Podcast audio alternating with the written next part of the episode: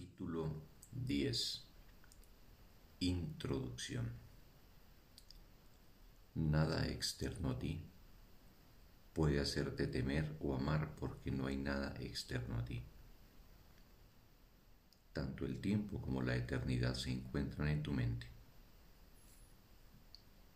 y estarán en conflicto hasta que percibas el tiempo exclusivamente como un medio para recuperar la eternidad. No podrás hacer esto mientras sigas creyendo que la causa de todo lo que te ocurre se encuentra en factores externos a ti. Tienes que aprender que el tiempo solo existe para que hagas uso de él y que nada en el mundo puede eximirte de esa responsabilidad. Puedes violar las leyes de Dios en tu imaginación, pero no puedes escaparte de ellas. Fueron promulgadas para tu protección y son tan inviolables como tu seguridad.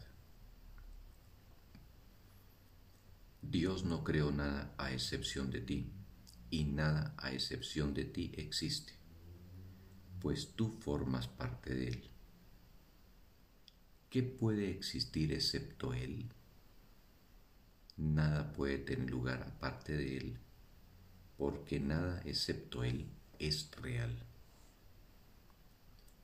Tus creaciones, al igual que tú, representan una aportación para Él, pero ni tú ni ellas le aportan nada que sea diferente porque todo ha existido siempre.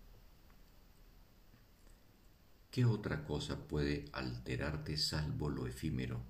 ¿Y cómo puede ser lo efímero real? Si tú eres la única creación de Dios y Él te creó eterno. Tu santa mente determina todo lo que te ocurre. La respuesta que das a todo lo que percibes depende de ti, porque es tu mente la que determina tu percepción de ello. Dios no cambia de parecer con respecto a ti, pues Él no duda de sí mismo. Y lo que Él conoce se puede conocer porque no se lo reserva solo para sí mismo. Te creó para sí mismo, pero te dio el poder de crear para ti mismo a fin de que fueses como Él. Por eso es por lo que tu mente es santa ¿qué podría haber que fuese más grande que el amor de Dios? ¿Qué podría haber entonces que fuese más grande que tu voluntad? Nada externo a tu voluntad te puede afectar porque al estar en Dios lo abarcas todo. Cree esto y te harás cuenta de hasta qué punto todo depende de ti. Cuando tu paz mental se ve amenazada por algo, pregúntate, ¿ha cambiado Dios de parecer con respecto a mí? Acepta luego su decisión, que es ciertamente inmutable, y niégate a cambiar de parecer con respecto a ti mismo.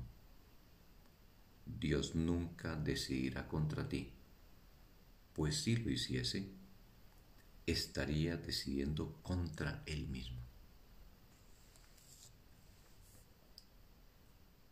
Fin del texto. Un maravilloso día para todos.